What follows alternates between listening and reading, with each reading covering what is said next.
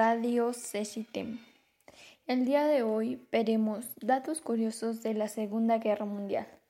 No importa el día o la hora en que escuches este programa, en el que veas en este programa. Espero que te guste. Bueno, como ya sabemos, la Segunda Guerra Mundial fue la más devastadora para la humanidad, donde participaron mm, las mayores potencias que en ese entonces había. Vamos a ver los datos curiosos. 1. En esta guerra murieron más de 70 millones de personas, donde la mayoría fueron soldados y civiles inocentes. Qué feo, imagínense. ¿Cuántos no soldados perdieron la vida en la Segunda Guerra Mundial? Y bueno, no se llega de los campos de exterminio que había en la Segunda Guerra Mundial también murieron muchas, muchas personas. El número 2. El país que más se desangró fue la Unión Soviética. Murieron alrededor de 24 millones de personas. Solo dos de cada diez varones nacidos en la Unión Soviética sobrevivieron a la guerra.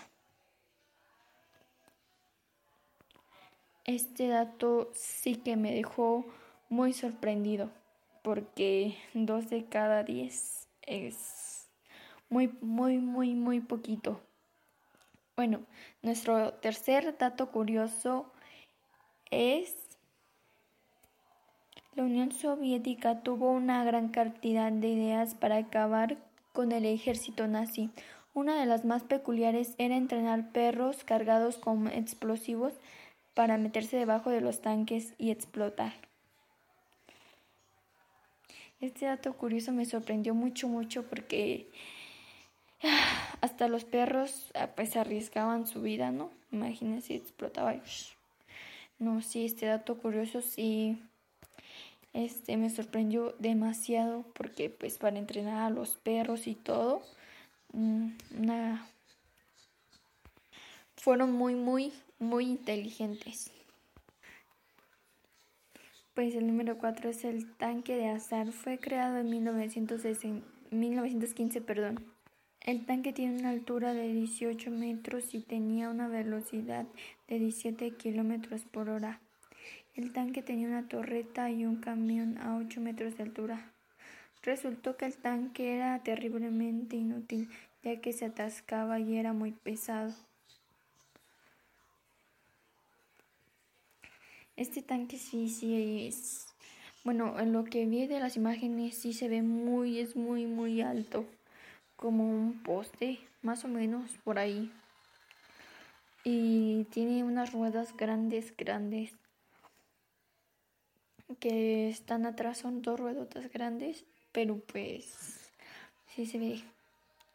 Y lo malo fue pues que se, se atascaba muy fácil, muy fácil. Y pues por eso ya no lo siguieron ocupando, pero sí se, es muy, muy, muy grande. Comparado a mi estatura, que yo mido como unos 50, para mí esto pues es enorme, ¿no?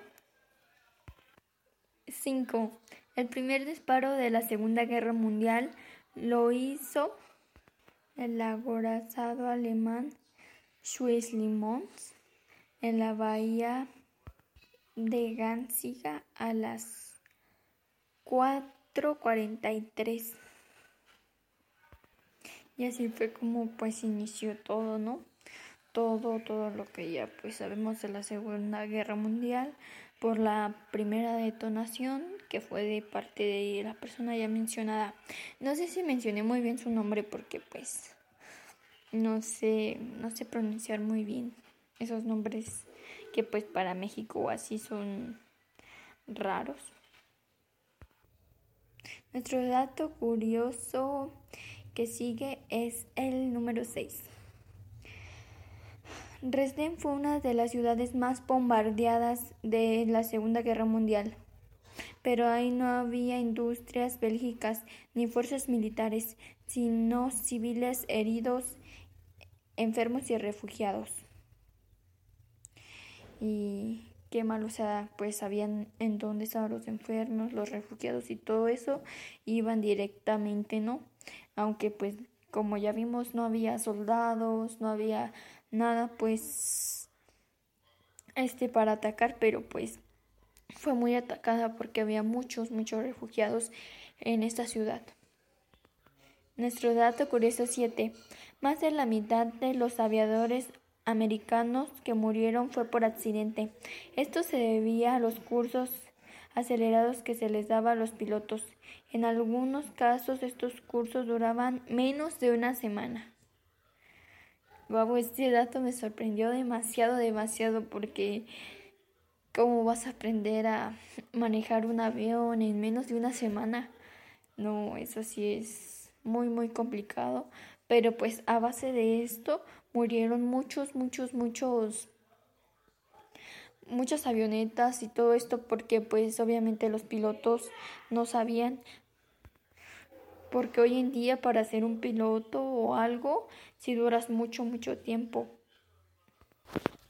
Bueno lo que yo estuve pues investigando pues cuánto tiempo te lleva a ser un piloto y así y me dice este curso suele tener una duración de dos años y se incluye un total de al menos 200 horas de vuelo y 800 horas de teoría, donde el alumno recibe una completa formación para, ser, para su futuro trabajo.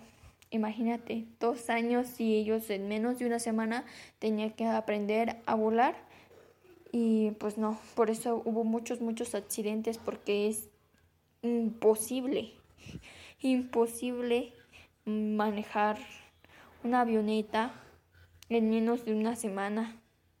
Es demasiado riesgoso porque tienes que saber qué haces en... Bueno, ellos más bien murieron también porque no sabían qué hacer, este, entraban en pánico y no sabían qué hacer cuando ya estaban descendiendo o algo así.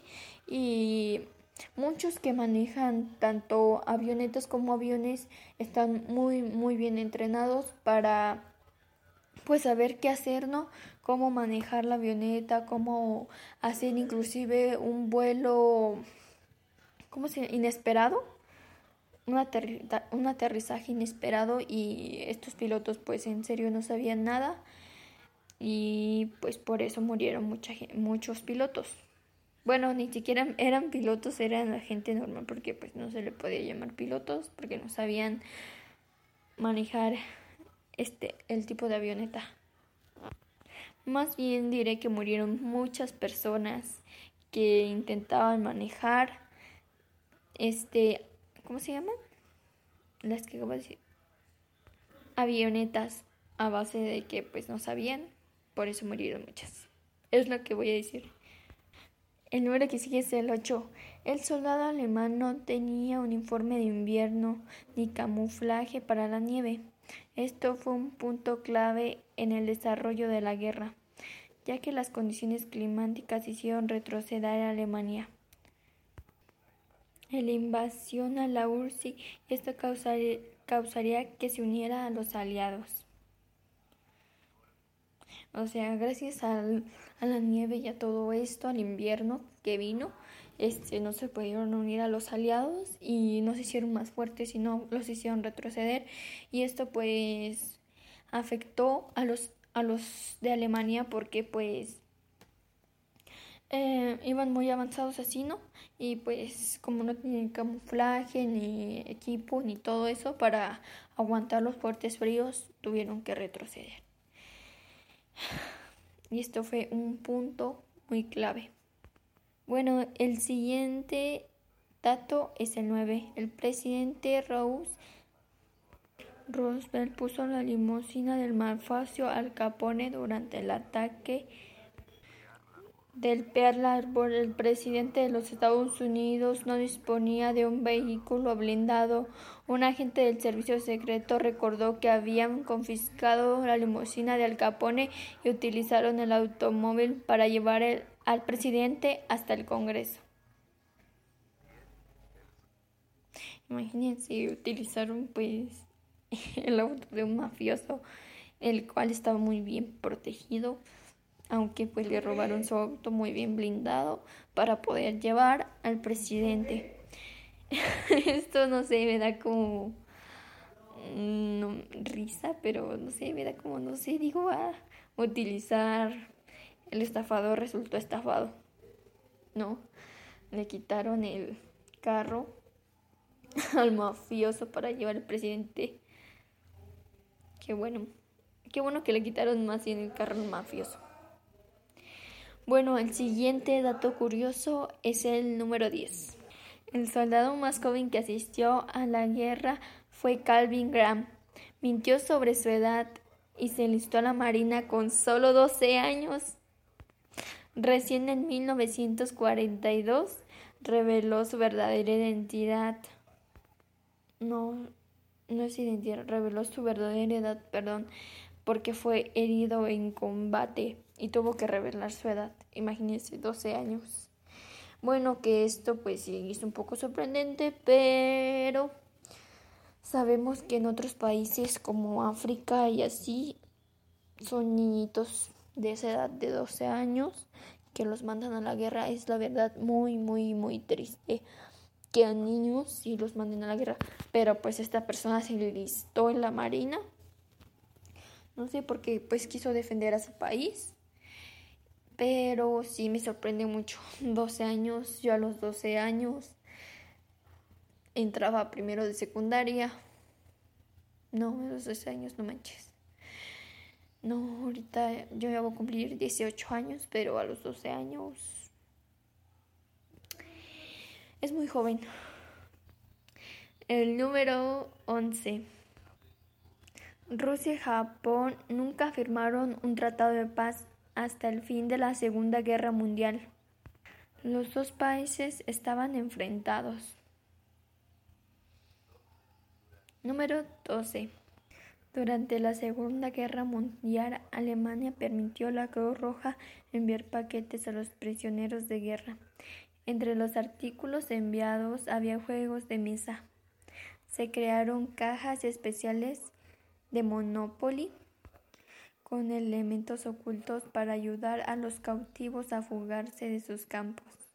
Por ejemplo, se ocultaban billetes auténticos franceses, alemanes y italianos, mezclados entre los típicos billetes del Monopoly. Se ocultaba también una lima adentro del propio tablero, así como una pequeña brújula en una de las fichas del jugador. Por último, dentro de los hoteles se escondían mapas del propio campo que servían para saber la ubicación de este. Me sorprende este dato porque es muy ingenioso hacer esto en un juego de mesa de Monopoly este para fugarse. Esto me recuerda a algo que vi en Facebook que era como eran como en ese tiempo pues lo que contaban estas personas eran eran esclavos, eran personas que eran esclavos y como han visto ese cabello como muy afro y que se hacen trencitas. No sé si ustedes es obvio que así, pero bueno. Entonces que es muy, muy, muy chino, muy, muy, muy pegado.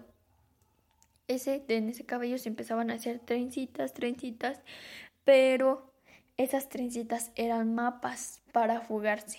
Entonces es muy similar a esto del Monopoly, pero ahí más bien usaban cabello, este, usaban las trencitas, hacían ellas las trencitas y veían cómo pues cada quien tenía como una parte y ya veían cómo se iban a fugar a base de, a base de un mapa de trenza.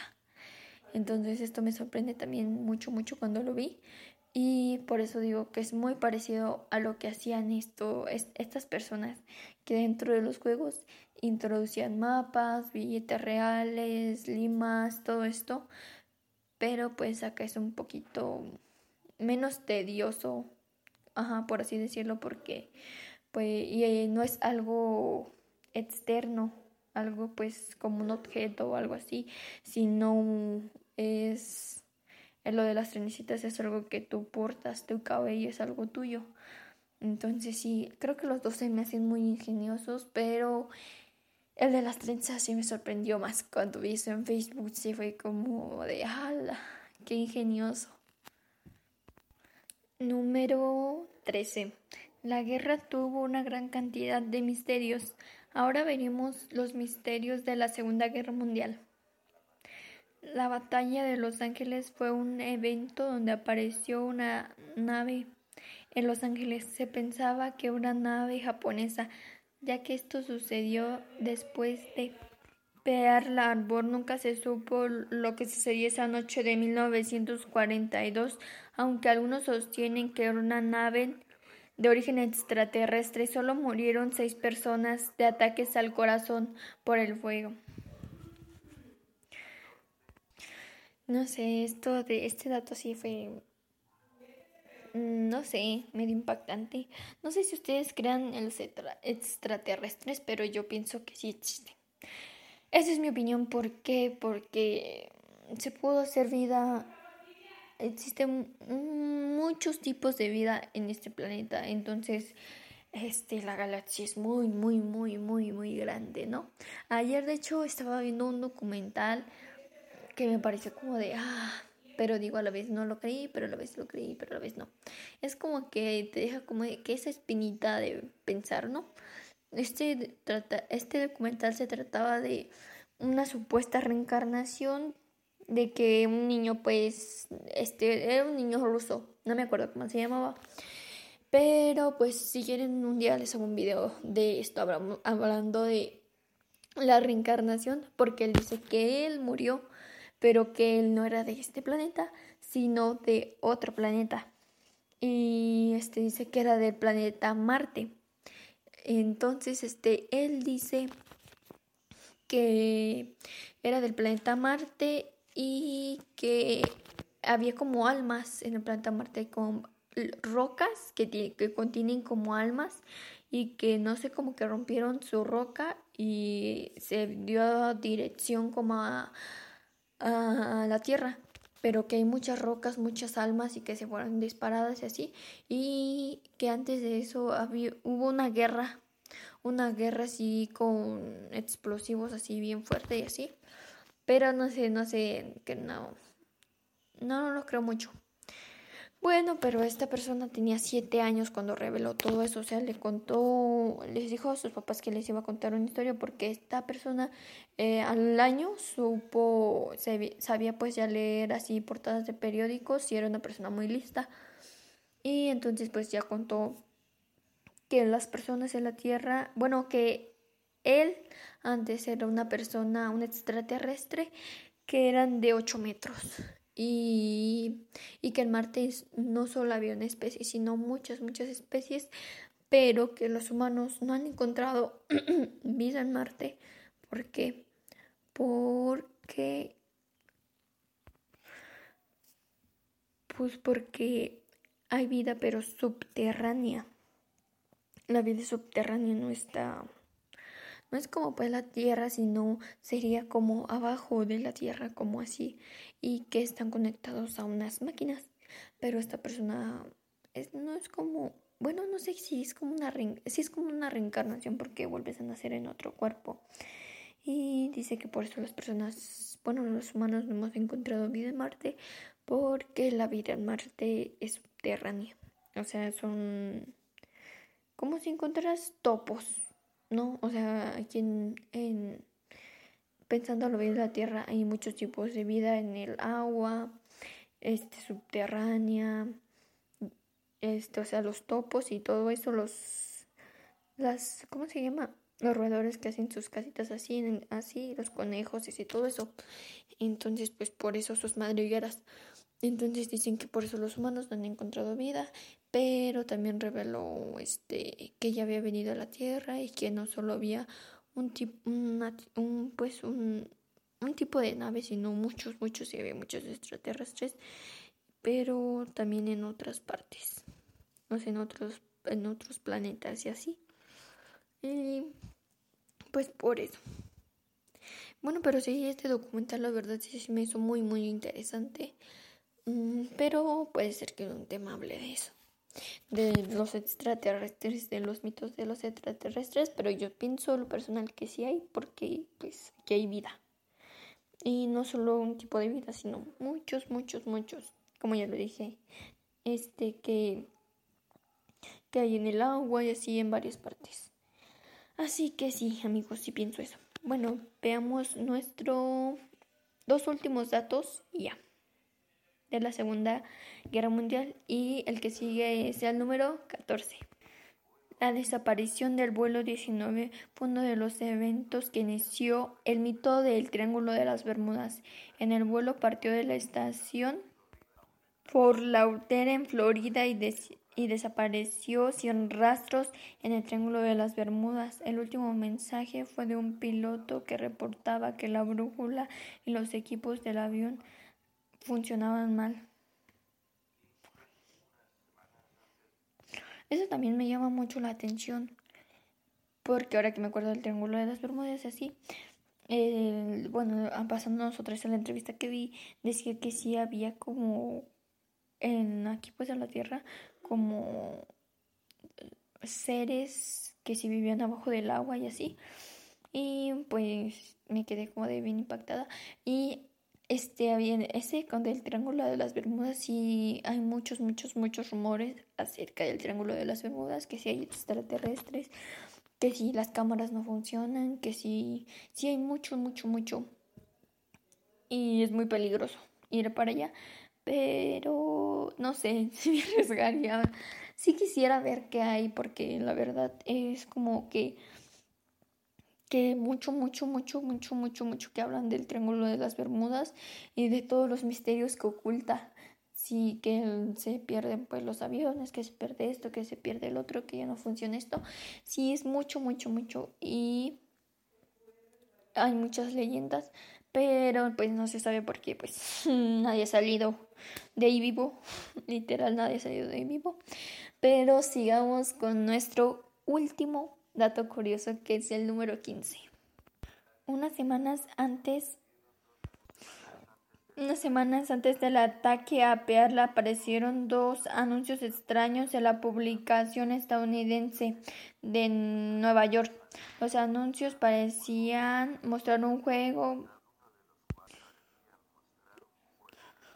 que se llamaba el doble mortal, uno de los cuales mostraba dados con los números 5, 7, 12, XXX y 24 en las caras visibles y en varios idiomas decía Adstrom, Warning, Alerte, mientras que el otro anuncio decía que el juego era esencial para la supervivencia durante un ataque aéreo, como un logo que parecía sospechosamente alemán.